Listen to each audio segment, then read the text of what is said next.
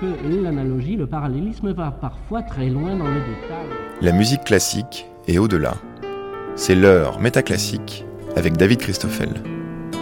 Un détective n'aura jamais assez d'indices. Il peut toujours enquêter, relever des informations apparemment gratuites, vérifier parce qu'on ne sait jamais si telle espèce de fleur existe vraiment dans la région de celui qui lui en parle, le détective ne trouvera rien sans fulgurance. Et pour pouvoir découvrir la chose qu'il ne cherchait pas, lui faut-il cultiver la curiosité pour ce qui peut arriver au hasard et pour ce faire, se préparer à associer les idées par des procédés très illogiques pour le temps où leur rationalité ne sera pas encore évidente. Pendant que le compositeur Gavin Bryars est étiqueté comme un minimaliste, il est surtout occupé par Sherlock Holmes ou la pataphysique et s'intéresse aussi bien à Camille Saint-Saëns que Marcel Duchamp. Pour enquêter sur cette manière de lier les idées qui feront partition musicale, nous recevons Jean-Louis Talon qui vient de faire paraître aux éditions Le Mot et le Reste un recueil d'entretien avec Gavin Bryars, mais aussi Jacqueline Coe qui défend le compositeur depuis plus de 40 ans et nous serons connectés avec Gavin Bryars, dont voici un extrait du concerto pour piano de Tholway Canal.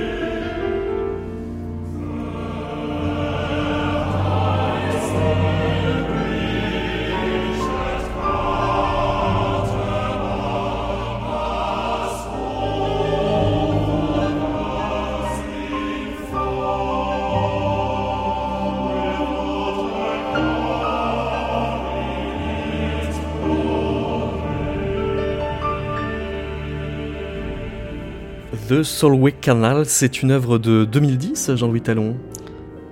Oui. Un concerto pour euh, piano et orchestre qui euh, euh, ressemble à un concerto pour piano et orchestre seulement en partie parce que d'une part on pourrait dire que le soliste et l'orchestre s'accompagnent réciproquement et d'autre part on a un chœur, mm. ce qui sont autant d'éléments qui vont quasiment contre l'habitude mm. formelle du, concerto, mais c'est quand même un, geste sourcé au sens où Busoni l'avait fait avant Gavin Bryars et Gavin mm-hmm. Bryars a Busoni en tête quand il fait ce geste-là. Ouais.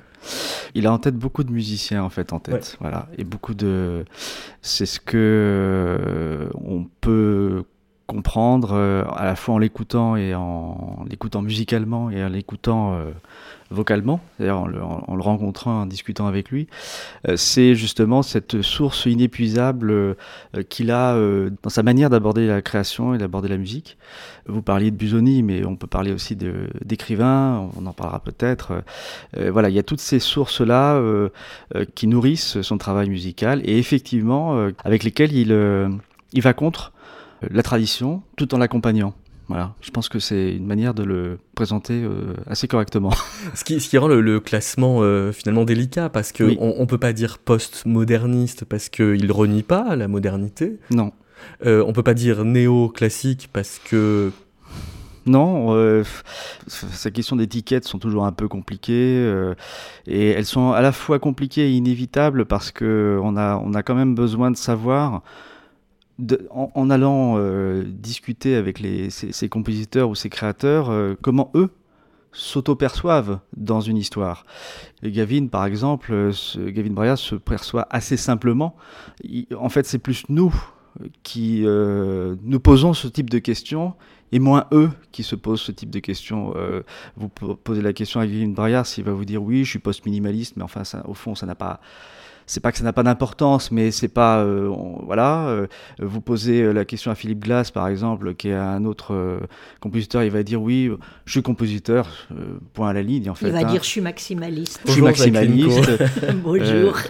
Meredith Monk, elle va dire que je suis maximaliste et pas minimaliste. Oui, mais enfin, quand même, ça se situe dans cette scène-là? Mais quand même, Alors, oui. euh, c'est-à-dire, est-ce que c'est un minimaliste pas comme les autres, Jacques Ah, Nico c'est pas un minimaliste. Pour Ah, c'est même pas du tout un Non, minimaliste. pour moi, Gavin Bryars, il a cette richesse, euh, justement, de revisiter essentiellement quand même la culture européenne ou la musique européenne, plus que euh, la musique américaine, même je, dirais. Son, le socle, c'est quand même en effet Purcell, c'est en fait Busoni.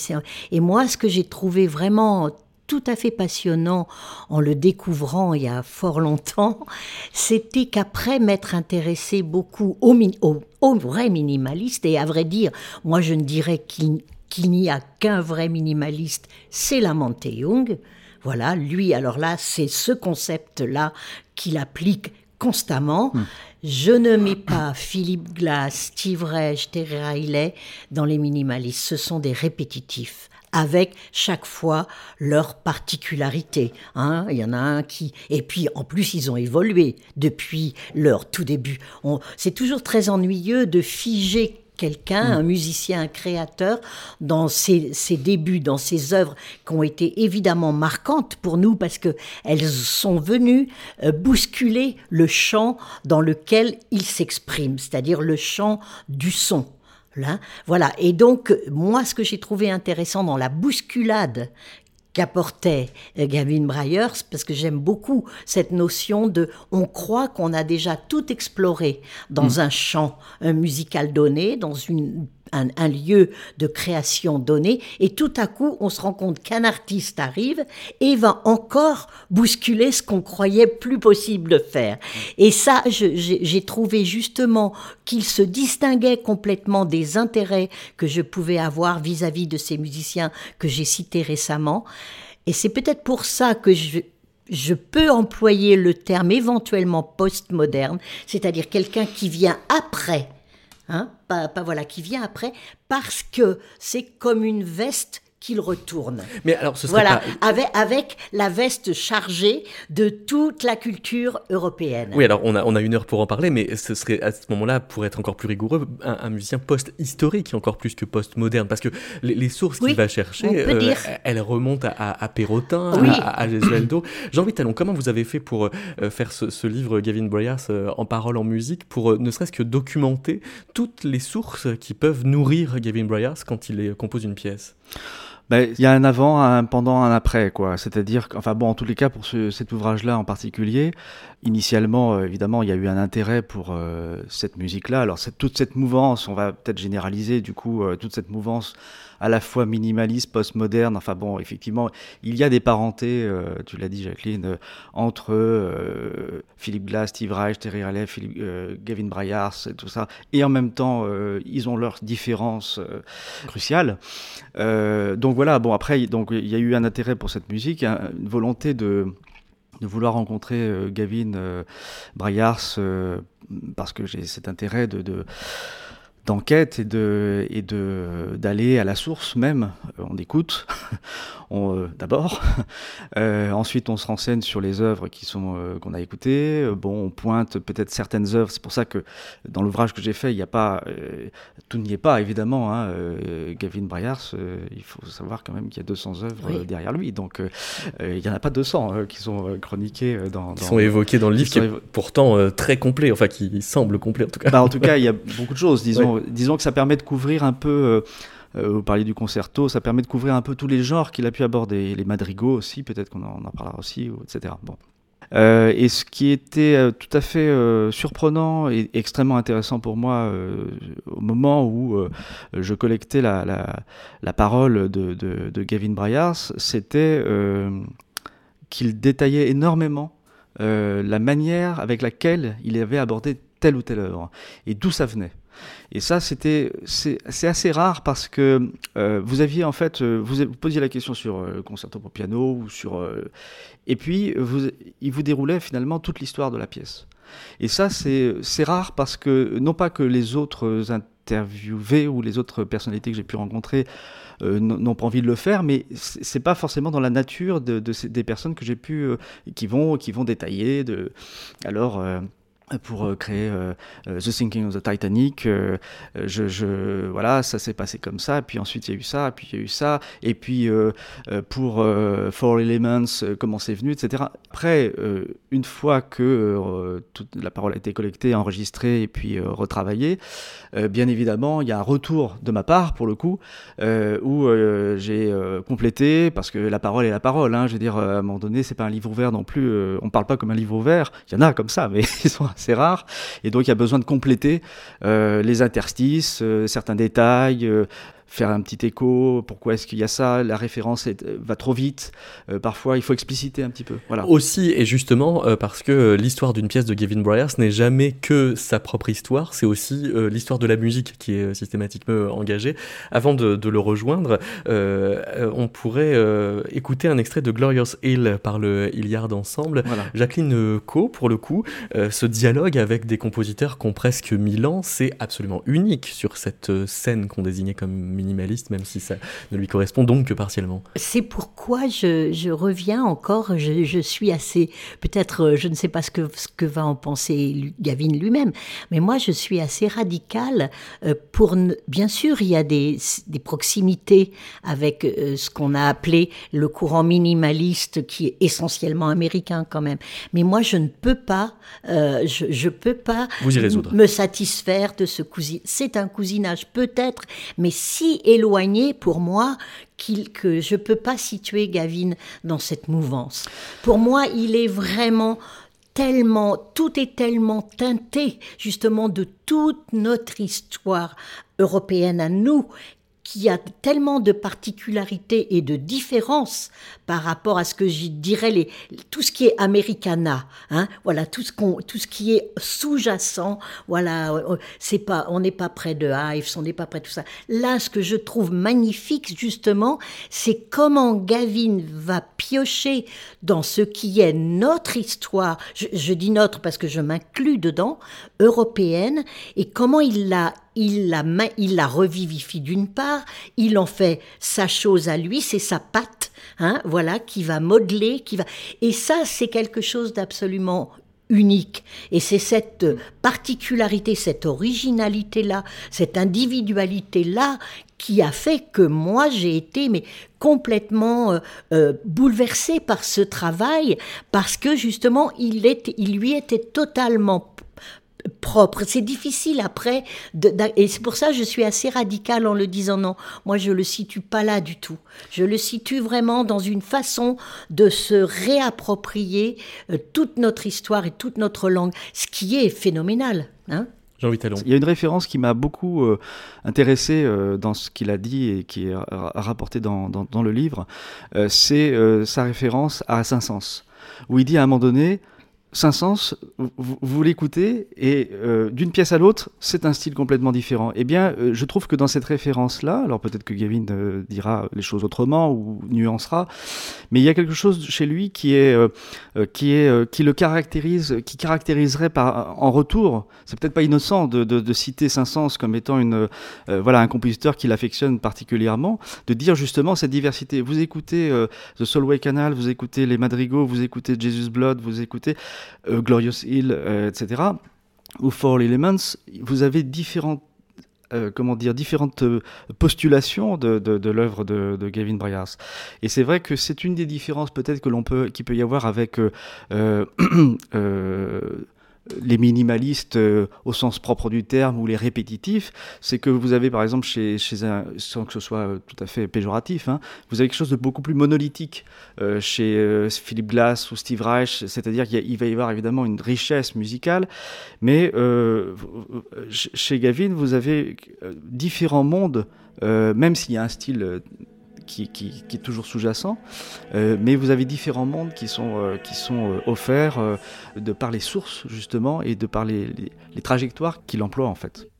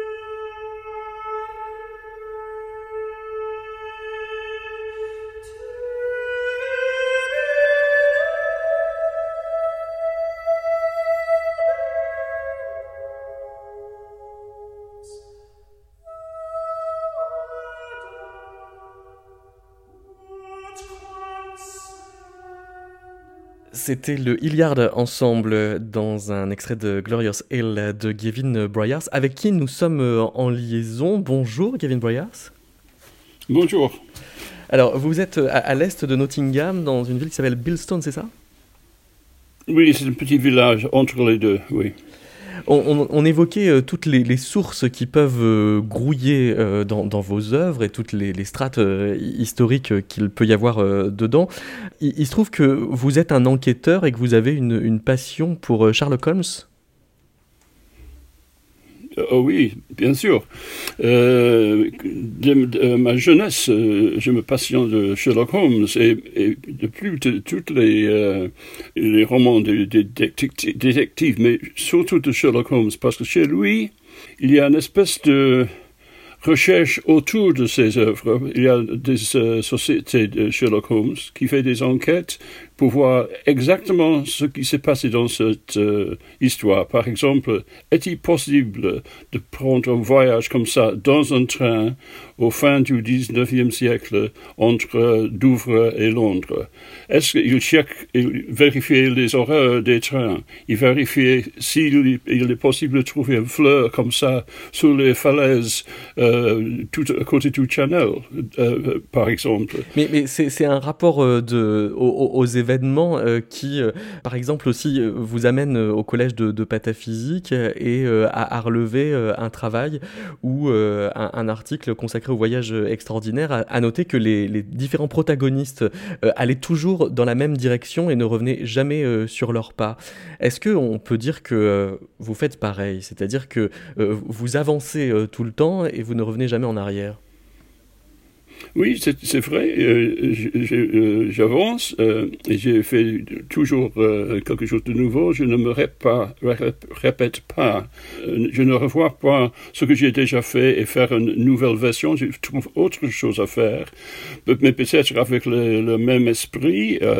par exemple, quand j'écris une pièce quelconque, je trouve des références à un autre compositeur, disons Palestrina ou Purcell ou Schubert ou Alcan, et euh, je fais une petite note et ça arrive dans une autre pièce, pas dans la pièce que je suis en train d'écrire. J'aime beaucoup euh, chercher dans les, les librairies, les bibliothèques, euh, disons, et les, les indices au fin des, des, livres pour voir une petite référence. Quelquefois, on, ne trouve rien. Un jour, on trouve quelque chose et c'est comme si le soleil arrive. C'est incroyable, c'est une telle joie.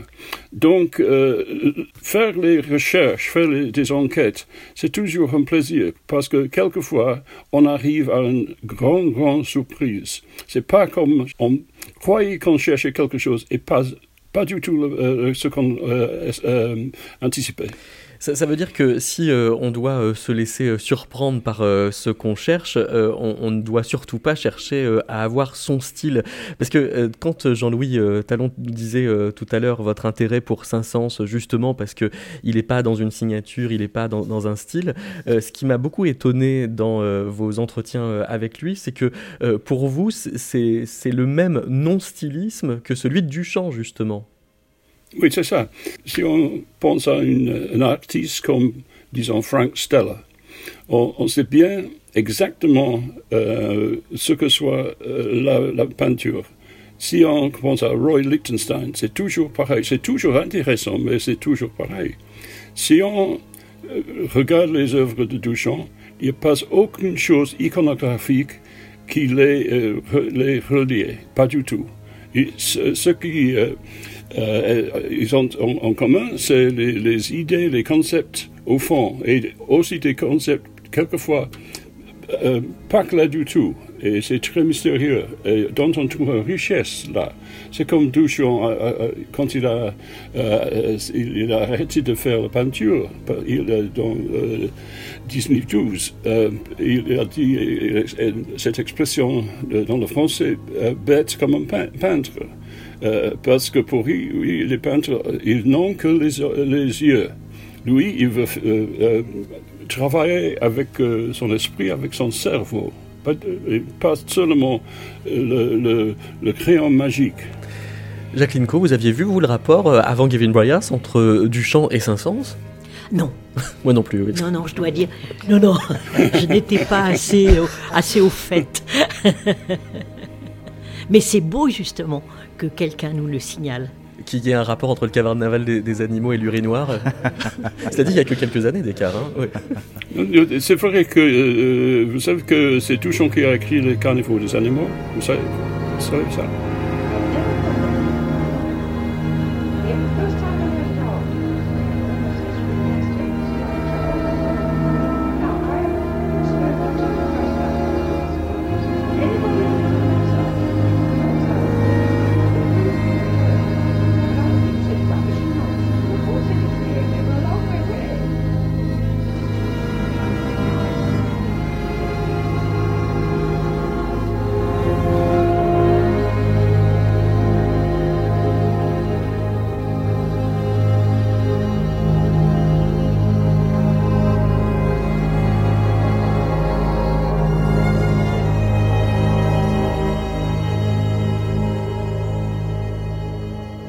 Quand, quand, vous, vous mettez euh, des, des, des, témoignages dans The Thinking of the Titanic, pour autant, oui. euh, vous n'en avez pas un traitement documentaire, c'est-à-dire que vous laissez s'engloutir les voix, euh, refaisant le, le, oui. le, geste du naufrage, plutôt que euh, d'essayer de nous informer sur ce qu'ont pu dire les témoins. Avec le Titanic, c'est une un œuvre qui, en fait, euh, n'a été jamais fini parce que chaque fois je trouve quelque chose de nouveau. Ça change un peu l'œuvre et je crois qu'il y, a très peu d'œuvres musicales dans l'histoire de la musique qu'on peut dire. C'est commencé en euh, 1969 et ça continue à être composé euh, ou décomposé aujourd'hui, euh, 50, 52 ans après. Parce qu'au début, je, fais un focus sur un, un tout petit incident dans l'histoire du naufrage. Et peu à peu, je trouve autre chose.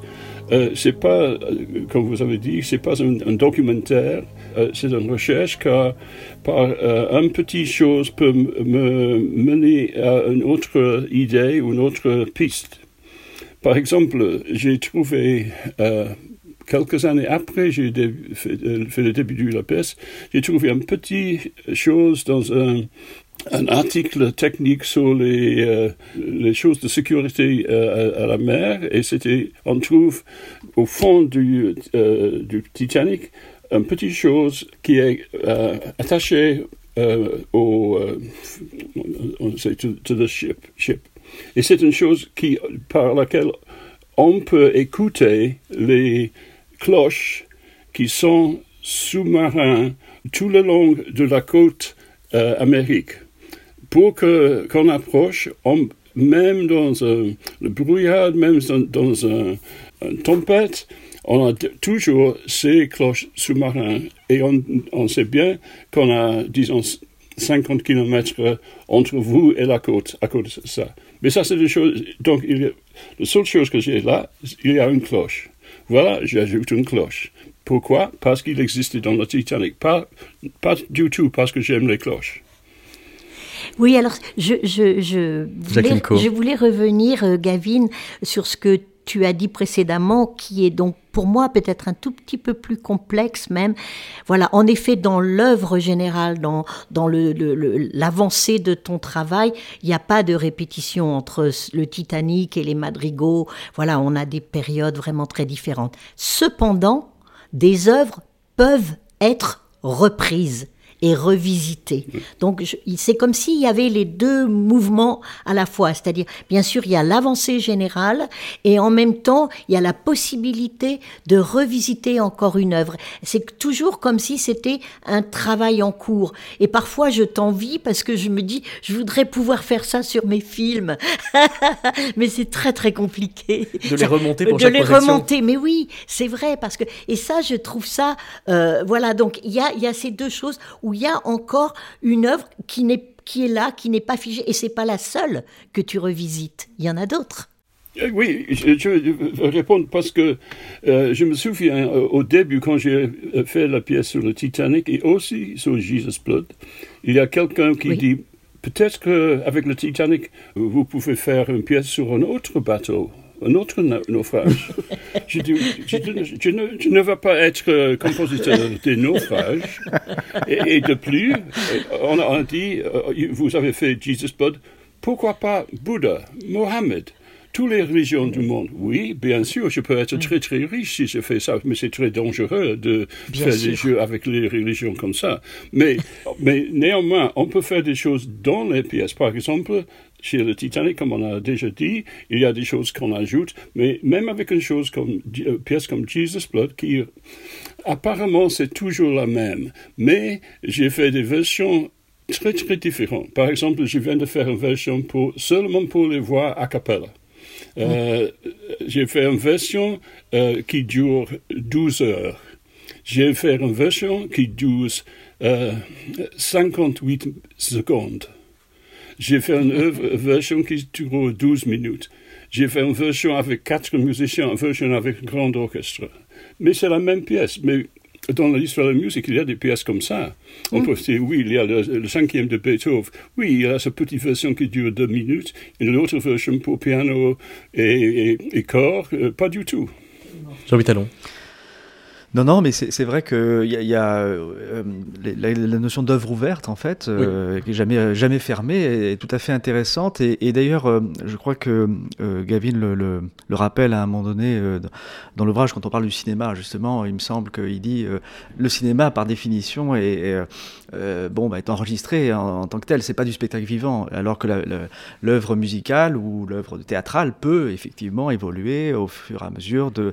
Des, Mais, y a, quand on prend des, des exemples d'œuvres ouvertes, en général, c'est qu'il y a des choses qui ne sont pas déterminées par le compositeur et qui sont euh, finies ou, achevées euh, d'une version à l'autre par les interprètes. En l'occurrence, là, c'est le compositeur euh, qui réouvre sa propre, absolument, sa propre absolument.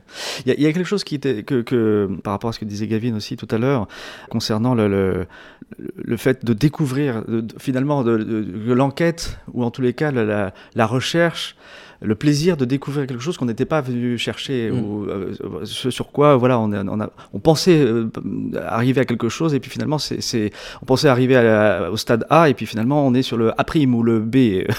et ça, je trouve ça extrêmement intéressant, et, c'est, quelque chose qui, qui, me plaît beaucoup, moi, dans ce que je fais quand je fais ces démarches-là. Mais il y, avait un autre élément qui me paraissait intéressant aussi, c'est le, la question de l'association d'idées euh, qui est très présente chez lui dans sa manière de composer, et qui m'a surpris parce que c'est quelque chose d'assez constant. Euh, il y a l'exemple de The Archangel Trip, par exemple, euh, qui lui vient parce que l'ensemble le, le, qui lui a composé, qui lui a, euh, comment dire, passé commande de l'œuvre, c'est Icebreaker, et qu'il voit un reportage sur des brises-glaces, etc. Donc il y a une connexion qui se fait, qui n'a absolument rien à voir à la base avec le morceau ou un archange. bon, voilà. et puis il y a, vous parliez de Glorious Hill, enfin qu'on a qu'on a qu'on a, entendu, oui. Voilà, euh, qui lui vient parce que ça lui rappelle, euh, euh il, euh, ça, Iliard ensemble lui rappelle la pièce Glorious Hill sur laquelle il a travaillé quand il était au théâtre, quand il travaillait dans, au théâtre des Marquert. Et, et, voilà, et, et, donc toutes ces associations d'idées sont qui font partie d'un processus compositionnel. Moi, je trouve ça, je trouve, je trouve ça, et, c'est, non, puisque on, enfin, il l'a dit tout à l'heure, c'est quelque chose qui était à la base même de, son travail dès, euh, dès, le Titanic. Il y a aussi euh, d'accueillir le, hasard, je pense à la pièce New York, euh, qui devait s'appeler New Work. Absolument. avec Jacques Enco, et en fait c'est une faute de frappe. oui, c'est une faute, absolument, quand ils ont fait préparer les, les affiches, les annonces, et, et, Gavin, dans, dans, dans, sa forme d'esprit, justement, a accueilli la faute. Mais la resignifié, c'est-à-dire que ça, n'était pas New York City aux États-Unis, du coup, mais voilà petit New York qui se trouve. Euh, qui se trouve euh, en, Angleterre, je ne sais où. Oui, à, l'époque, c'était une erreur euh, chez le, le festival. J'ai entendu, envoyé la pièce, j'ai vu l'affiche qui arrive, j'ai dit New, York, qu'est-ce que c'est? Mais Parce que j'ai, je n'ai jamais écrire un écrivrait une pièce comme ça. Je ne suis pas Frank Sinatra, par exemple. euh, donc, euh, mais puisque l'affiche était faite, je ne vois dire que les gens qui ont fait la fille sont stupides, je suis trop poli, donc j'ai trouvé cette petite référence dans un village euh, euh, en Lincolnshire, qui est pas loin de euh, mon ami, qui est mon éditeur, et je visite lui de temps en temps, et quand je vais à New York, je prends le, chemin qui va de Boston donc enlevé de Boston à New York, c'est très américain, mais c'est la côte anglaise. Cela dit, euh, je me demande si Frank Sinatra euh, n'aurait pas pu faire partie du casting de The Quart Channel Ferry, parce que son nom se termine par un A, et que vous n'aviez pris que des instruments qui se finissaient par un A, viola, tuba, marimba, cuirada, mais aussi des rythmes de rumba, de samba, de cha-cha. c'est un principe que, vous, enfin, que vous assumez comme oulipien, même si vous dites qu'il ne faut pas aller forcément au bout de ce genre de principe. J'ai fait ça euh, à l'époque parce que c'est mon premier concert dans la France. C'était au Festival d'automne de 1979. oui. oui. et je m'intéresse beaucoup dans le, collège de pataphysique et Oulipo, tout ça, et Roussel. Écrivain favori sur Roussel, c'est Jean Ferry. Donc Ferry, c'est lui qui a, a amener la France à moi et mais je, vais à la France sur le ferry. Donc ces deux choses arrivent. Et donc c'est toujours un jeu de mots et même avec les, euh, instruments qui finissent en A, il y a aussi le fait que euh, l'impression d'Afrique, c'est le voyage du bateau va de, la France euh, à la Sud-Amérique, qui, est Latin America. Elle est là, comme A, a dans la note musicale. Donc la pièce finit en La. Le, le, compositeur favori de Jean Ferry, c'est Palestrina, qui fait le dernier trois, trois lettres sont in A, in A. Donc ça le, la tonalité, tout ça. Et, même quelquefois, je ne peux pas, pas penser à une autre chose qui est un A, tu peux toujours euh, dire Ah, mais il y a aussi, il y a etc. Donc, on peut ajouter n'importe quel. Et alors, euh, c'est important de ne de, de, de, pas laisser le, le, principe se refermer sur soi. Vous dites que, euh, quand même, le, public n'a que faire de ce genre de, raisonnement. Et quand Jean-Louis Talon vous interroge là-dessus, vous bifurquez sur une petite tension qu'il y avait eu entre Pierre Boulez et, Stravinsky à propos de la partition des noces de, Stravinsky, que Boulez voulait corriger. Ah oui, ah oui c'est ça. Je, pense que Stravinsky a été très, un peu amusé parce qu'il n'a pas changé du tout ce qu'il a écrit. Il dit voilà, c'est fait. Mais s'il était quelqu'un d'autre, par exemple, un, ami de Boulez, s'il avait des amis, je ne sais pas, mais c'est un ami de lui, peut-être qu'on on peut changer parce qu'il fait un, atmosphère de, peur chez, euh, autour de lui. Tout à fait. pour moi, euh, être toujours dans la peur, c'est pas intéressant du tout. Hmm. Jacqueline Co, il faut qu'on parle de Daniel Co. Oui, euh, bien sûr. Qui, ah, oui, Le, le, maître, le maître. Le maître, oui. Le maître en radio aussi. Le maître en radio aussi, oui. Daniel Co qui disait que outre l'avant-garde européenne, il y avait trois euh, courants musicaux importants qui avaient émergé après la Seconde Guerre mondiale, qui étaient l'indétermination de John Cage, le minimalisme américain, donc, et la musique expérimentale anglaise. Euh, il se trouve que vous n'avez pas arrêté de dire depuis le début de l'émission que Gavin Bryars est un Européen. Euh, ça veut dire que vous le mettez du côté de l'avant-garde ou du côté de l'expérimentation anglaise? Ah bah je mets, je mets tout. Je lui, je lui donne toutes les étiquettes. Jusqu'à l'indétermination, en fait, il est pan. Euh. Ah oui, parce que euh, ce, dont on parlait justement tout à l'heure, quand on disait qu'il avait toutes ces références qui arrivaient et qu'il allait. Pour moi, ça, c'est un peu comme des objets trouvés. Hein.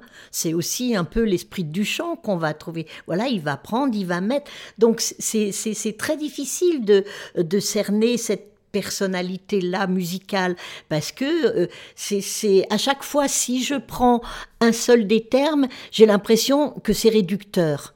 Donc euh, voilà, on, est face à, à une... Euh, oui, oui, je mets très bien les trois termes.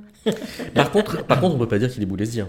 Ah, alors ça, certainement pas, heureusement. Oh, quelle horreur Non, et puis, et, puis euh, dans, dans, dans, la, dans la même, même idée, il y a évidemment l'importance de Cage, puisqu'on parlait de l'indétermination, et de... Voilà, de, c'est un, compositeur qui a beaucoup compté pour, pour Gavin Bryars dans sa, dans sa formation et dans son dans son euh, voilà et qui euh, euh, qui le rapprocherait en tous les cas, qui l'éloignerait c'est exactement de Pierre Boulez. oui, mais oui, alors là, moi, c'est pareil. Je, je, le mettrais vraiment plutôt du champien que Kedgien. Mhm. C'est vraiment plus cet esprit-là mhm. que je retrouve. Euh, c'est encore autre chose. Hein, euh. Non, mais c'est sûr, c'est sûr. Mais après, après de toute manière, bon, euh, John Cage a eu tellement d'importance pour tous ses compositeurs et, pour la musique en général que. Mais c'est, il y a eu, disons, mais c'est sûr que d'un point de vue intellectuel. Oui, voilà. je lui mets pas une proximité si grande que ça avec mhm. Cage, beaucoup plus avec Duchamp. Euh, et, peut-être, alors, en effet, si, si je, mets, je fais une, une association, c'est Arvo Part. Voilà, mais parce qu'il est aussi européen, Arvo.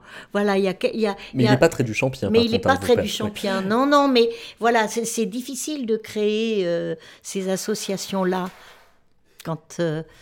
Kevin Bryars, vous avez euh, travaillé avec euh, John Cage en même temps qu'il était euh, dans des moments à travailler sur l'aléatoire, sur la génération automatique? Oui. Donc dans un moment informatique, on pourrait dire, de, de l'œuvre de Cage. Oui, oui. C'est quand je suis aux États-Unis en 68. Je travaille avec lui comme assistant, mais j'ai fait très peu de choses, mais ça me place dans son euh, compagnie. Je suis, euh, avec lui et avec euh, ça, dans toute l'atmosphère de ça. et moi, j'ai euh, fait beaucoup de choses sur Cage, j'ai joué Cage, j'ai étudié Cage, euh, disons, euh, en avant et après. Et maintenant, euh, comme Jackie a dit que je suis d'origine dans cet esprit de les Anglais expérimental, mais également, je me trouve maintenant un peu plus européenne.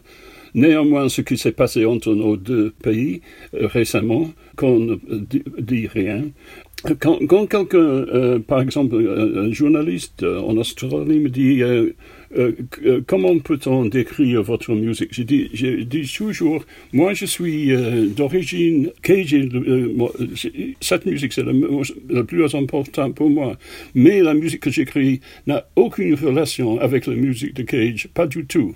Et la chose qui est importante, c'est quand on travaille avec Cage, on travaille, on a un grand respect, on joue ensemble, et on, part, et il dit, va-t'en et fais ce que tu veux.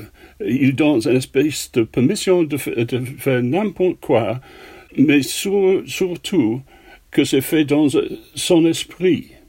Et ça, c'est ce qui est différent entre lui comme euh, professeur, et enseignant et, euh, par exemple, Boulez ou Stockhausen. Si et il dit, va-t'en, maintenant, tu vous avez étudié avec moi pour, pour des mois, mais il faut que euh, vous écrivez la musique exactement comme je vous dis. Et, si vous faites autre musique, c'est une erreur. Et pour moi, il n'y a pas aucune erreur historique dans la musique. Oui.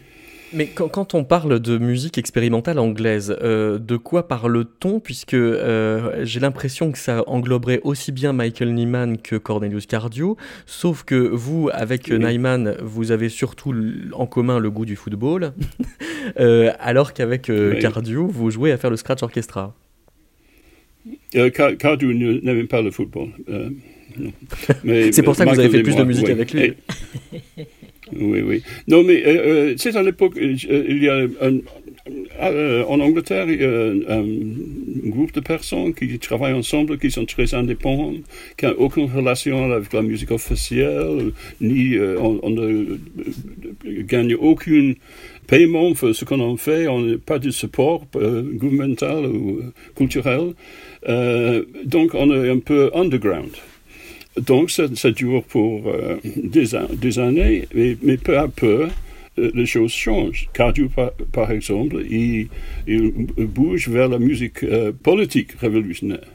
Mais autres s'intéressent dans la musique et prennent un, un, piste tout à fait différent. Mais pour l'origine, ça c'est d'où je viens. Il y a des gens de ce mouvement, on peut dire mouvement, qui composent aujourd'hui la musique de la même façon. Et ça, c'est une erreur de rester dans une, position fixe. Il faut toujours faire une évolution pour prendre une piste, pour suivre ce qu'on trouve et, et plus en plus au futur. Euh, donc, éventuellement, on n'a aucune idée d'où je viens, parce qu'il faut une petite trace. donc, si je dis que je viens de Cage, de la musique expérimentale, anglais m'ont dit, mais, je n'entends aucune chose de ça dans une pièce euh, chorale récente, par exemple. oui, il faut faire tous les petits steps, les, marches de l'un à l'autre. Éventuellement, éventuellement, on est là. Et si on perd un des marches, on n'a aucune idée d'où vient cette pièce. Et ça, c'est pourquoi je parle de Saint-Saëns, parce que Saint-Saëns n'est pas Duchamp, mais lui, il est toujours différent. On n'a pas aucune relation avec une pièce à l'autre. Euh, et ça, pour moi, c'est une chose que j'admire.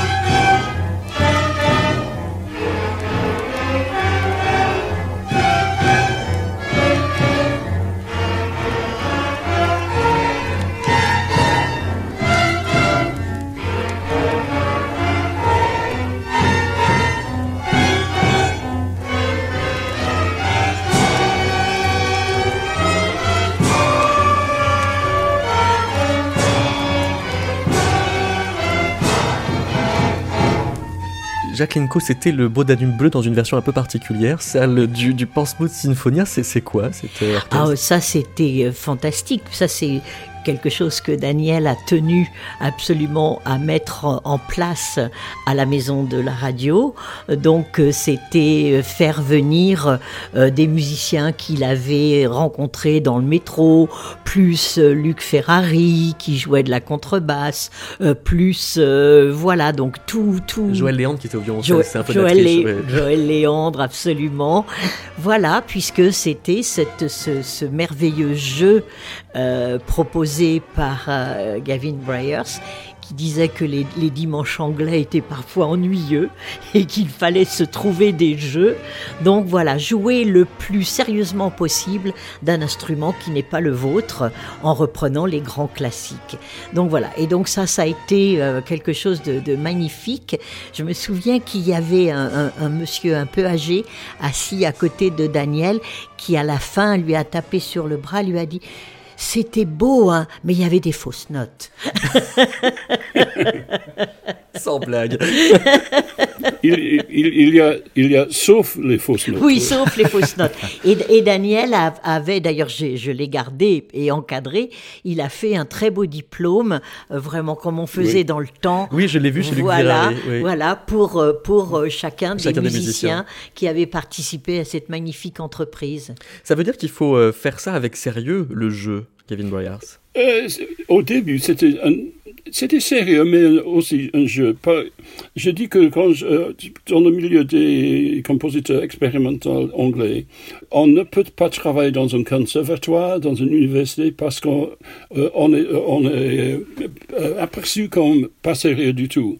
Donc, il y a des, euh, des collèges des beaux-arts qui veut euh, que nous travaillions là avec les étudiants des beaux-arts. Et moi, j'ai travaillé avec les étudiants à Portsmouth, avec des étudiants qui s'intéressent dans les performances, dans des happenings, dans des choses, des vidéos, tout ça, par la peinture. Euh, et on, euh, je travaille avec eux sur des, de la musique où on n'a pas besoin de lire la musique. Par exemple, des pièces de texte de Christian Wolff, de Lamont Young, de Fluxus, des choses, des pièces graphiques, graphiques de Cardew, de Cage, de Feldman, euh, de Ichinagi, tout ça. Euh, on a fait beaucoup de choses comme ça.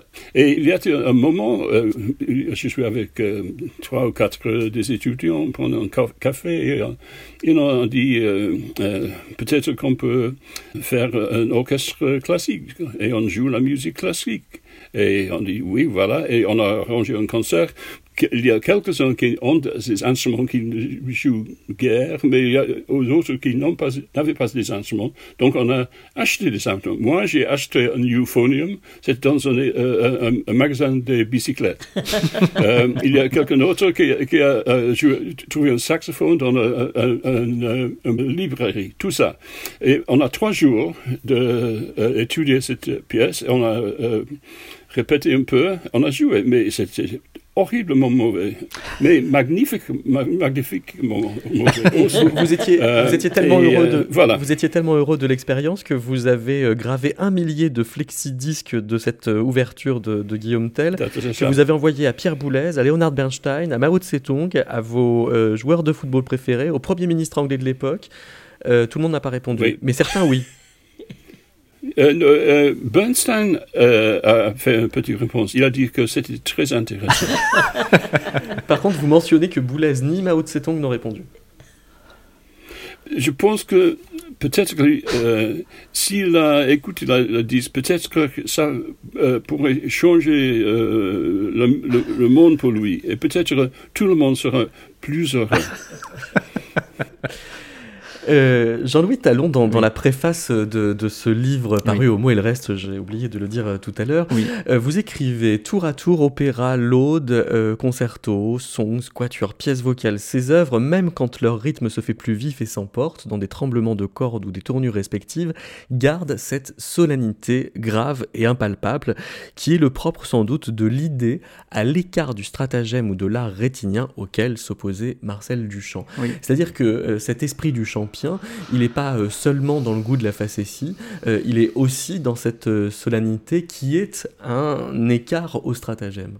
Oui, oui, oui, sans, aucun doute. Mais disons que c'est quand Gavin parle de, effectivement de cet art rétinien, alors qui rapproche de, je crois que c'est au moment où on parle de Philippe Glass notamment, mais pas seulement, et que Gavin l'a redit tout à l'heure de Roy Lichtenstein, enfin de tous ces peintres qui, euh, ou tous ces artistes euh, euh, qui s'arrêtent à un moment donné à une certaine étape, on va dire, de, de la connaissance peut-être du monde, ou en tout cas de la perception des choses, enfin selon, selon, selon Gavin. Hein. effectivement, cette solennité aurait tendance à vouloir justement montrer qu'il y a... en tout cas, c'est comme ça que on peut entendre la musique de, de, Gavin, en tout cas moi, celle que j'entends euh, quand j'écoute certaines de ses œuvres, comme The North Shore ou, euh, encore une fois comme Four Elements, où on, voit bien qu'on est, euh, il y a plusieurs strates. Il faut qu'on, d'ailleurs, je, le dis aussi, et je fais référence à Daniel, à Daniel Co dans, la préface où je, parle de, il parle d'abysse. Alors je ne sais pas si ça répond, ça répond indirectement à votre question, mais on, a cette, cette, impression d'abysse et en même temps euh, qui est à la fois une profondeur assez lumineuse. Pas, c'est pas quelque chose de crépusculaire ni quelque chose de, de euh, voilà, on est, on est vraiment plutôt dans des, dans des souterrains où, euh, et, qui voilà aurait tendance à, à laisser penser que on est quand même dans une musique qui, qui, euh, va de profondeur en profondeur et qui s'opposerait sans doute euh, du coup à cet art rétinien euh, qui serait plus dans la superficialité en quelque sorte. Voilà. On va écouter un extrait de l'Aude Novella.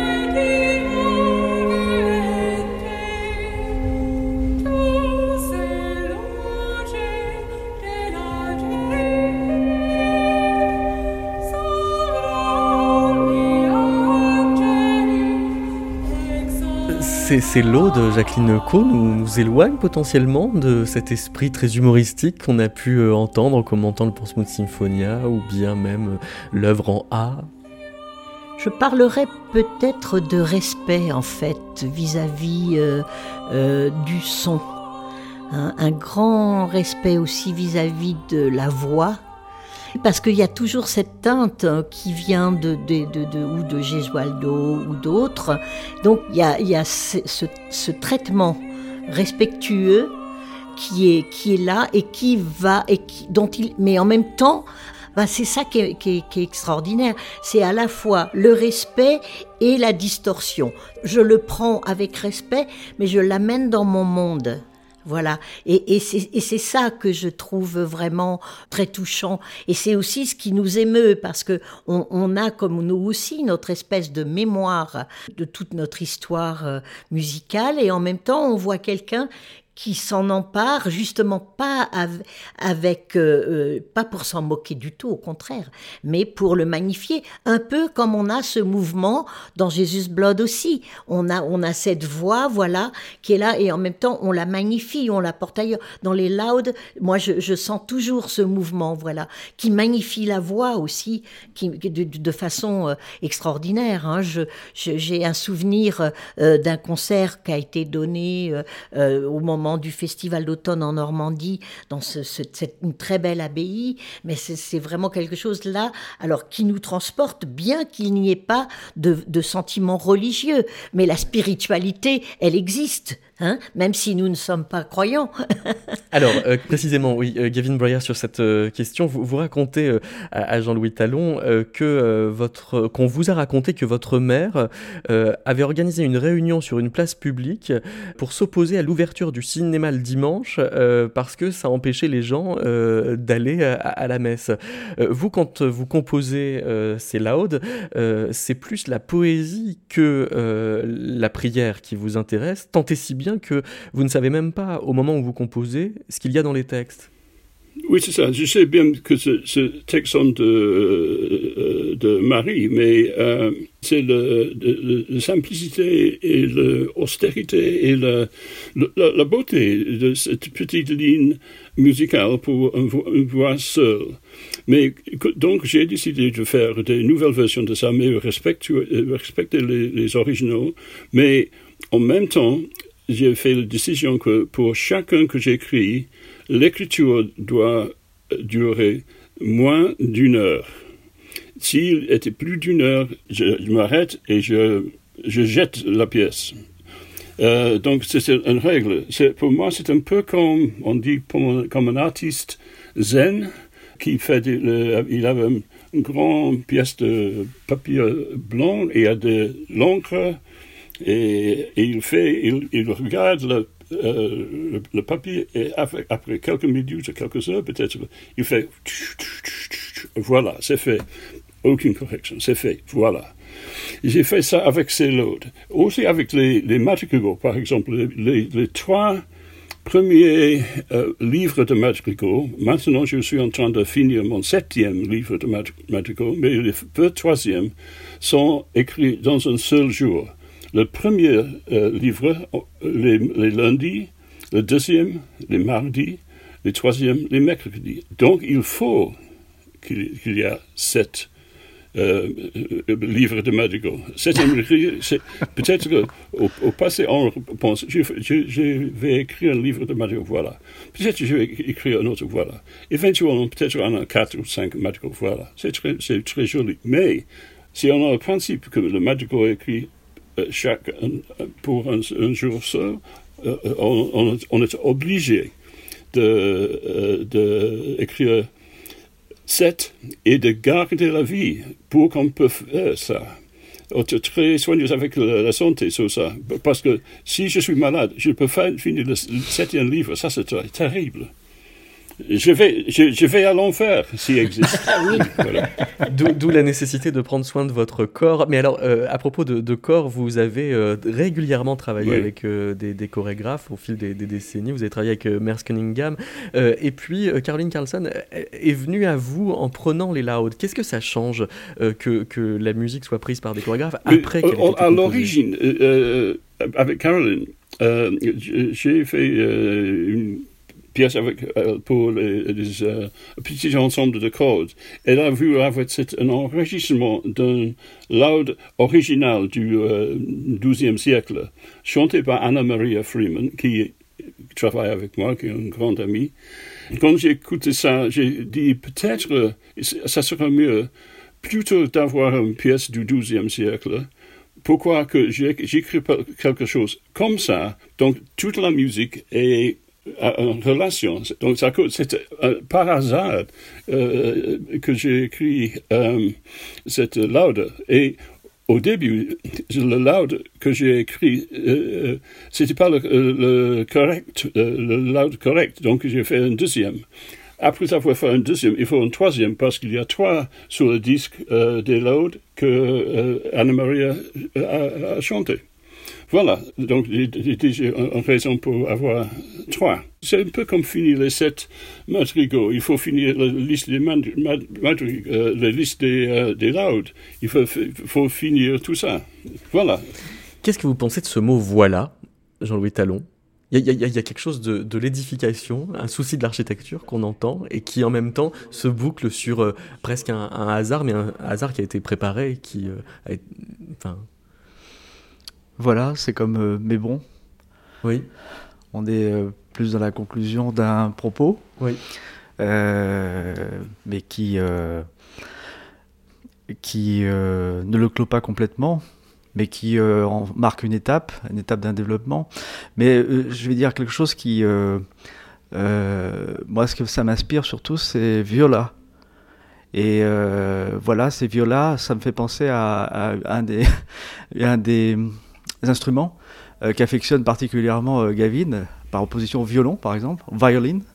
Euh, et voilà, voilà bah, m'inspirerait euh, ce que je viens de dire en premier, et puis, par, rapport à Gavin, euh, Viola, et je crois qu'en plus euh, il doit créer dans quelques semaines un concerto pour euh, pour euh, alto, alto, voilà. Viola, oui. Et euh, voilà, donc et, voilà. Et, et ben voilà. Vous, vous, vous, vous savez voilà. qu'il y a un spell check oui. dans Word. si on, on, écrit viola, il offre une correction qui dit euh, changez à voilà, sauf que vous faites référence à, à l'instrument. Donc les deux sont là dans le spell check. Merci beaucoup, Gavin Bryars. Merci, Jean-Louis Talon. On peut donc lire euh, Gavin Bryars en parole et en musique au Mou et le reste. Et merci, Jacqueline Co. Merci, merci, de m'avoir donné la possibilité de voir Gavin. Et pour moi, je j'en suis ravie. Également. je l'adore. ah, j'espère, j'espère. À bientôt, Gavin. À bientôt, Gavin. Oui, j'espère. Hein. À bientôt. Never found non, on, il faut dire et violoncelle. Ja, on veut, uh, sauf, sauf, uh, violoncelle. blood. Never found me. Yet, never found me. Yet. Jesus' blood. Never found me. Yet. This one thing I know, for he loved me so. Jesus' blood never found me yet, never found me yet. Jesus' blood never found me yet. This one thing I know, for he loved me so. Jesus' blood never found me yet, never found me yet. Jesus' blood never found me yet. This one thing I